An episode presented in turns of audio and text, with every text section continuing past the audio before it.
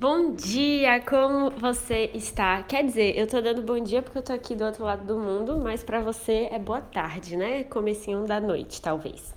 Bom, eu espero que você esteja bem, espero que esteja saudável e se cuidando.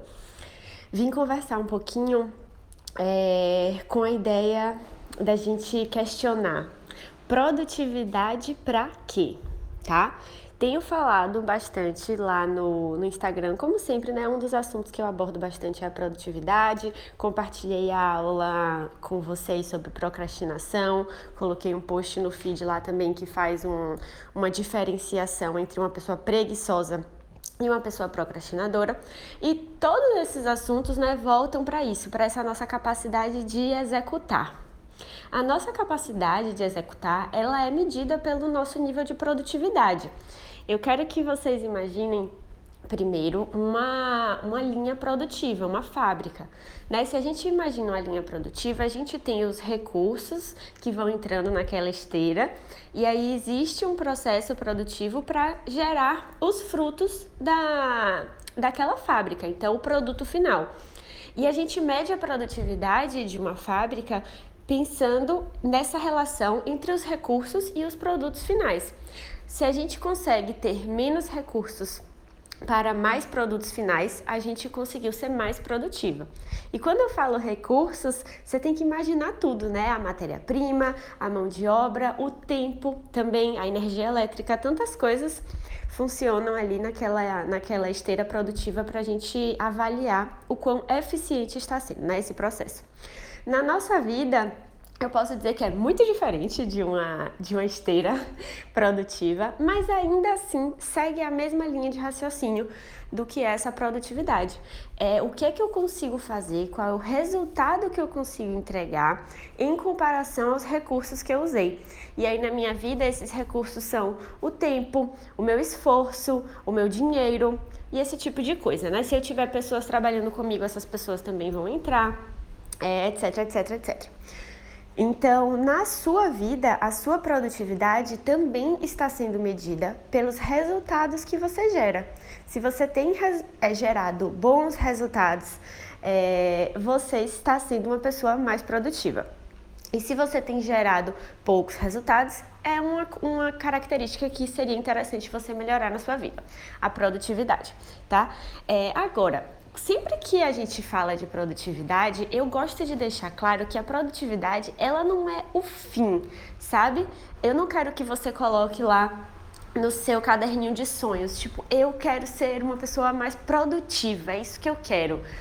Não faz muito sentido porque não tem muito apelo, né? Não, a produtividade pela produtividade em si não vai motivar seu cérebro a fazer um esforço adicional, a melhorar uma técnica, a fazer alguma coisa diferente, não vai. Então, o que você precisa se responder é na sua vida, de acordo com a sua realidade, o seu contexto, seus sonhos. Você quer ser produtiva por quê? Ou seja, a produtividade na sua vida é para quê? E aí a gente pode pensar em alguns exemplos, né? Então, é, por exemplo, eu trabalho é, aqui na minha empresa e eu trabalho 100% sozinha hoje em dia. É, o que que, por que, que eu quero ser produtiva? Eu quero ser produtiva para eu crescer a minha empresa, para eu aumentar o impacto do meu negócio. Né? E aumentando o impacto do meu negócio, eu atinjo mais pessoas, gero uma transformação maior e também sou mais bem remunerada por isso, que é um fator que me atrai definitivamente. Tá? Então, eu tenho muita clareza de por que, que eu quero ser produtiva. Se eu aprender sobre uma nova técnica de produtividade, vale a pena, vale a pena tentar aplicar? Vale, porque eu sei por que que eu quero ser produtiva. Para mim tá muito claro. Eu não fico aqui andando pela casa e falando, nossa, hoje eu quero ser muito produtiva, vai ser muito legal ser muito produtiva. Não, eu estou andando pela minha casa e penso, nossa, hoje eu quero lançar uma nova aula muito boa é, que vai impactar mil pessoas. E aí é, eu preciso ser produtiva para gerar esse resultado, entendeu? É o resultado que motiva, não é a produtividade por si só. E aí vamos pensar em outro exemplo completamente diferente. Não sei, talvez seja de uma, é, de uma pessoa que trabalha em uma outra empresa, né? Em uma equipe tudo mais, tem ali é, um trabalho mais compartilhado, digamos assim, o resultado do time. É, e a pessoa está feliz nesse trabalho, quer se desenvolver lá. Bom, Essa pessoa, digamos que ela seja Juliana. Juliana não quer ser produtiva para ser produtiva. Ela não acordou pensando, nossa, vai ser muito legal ser produtiva hoje. Não. Ela pensou, nossa, é, se hoje eu for produtiva, é, eu vou conseguir entregar aquele relatório com dois dias de antecedência.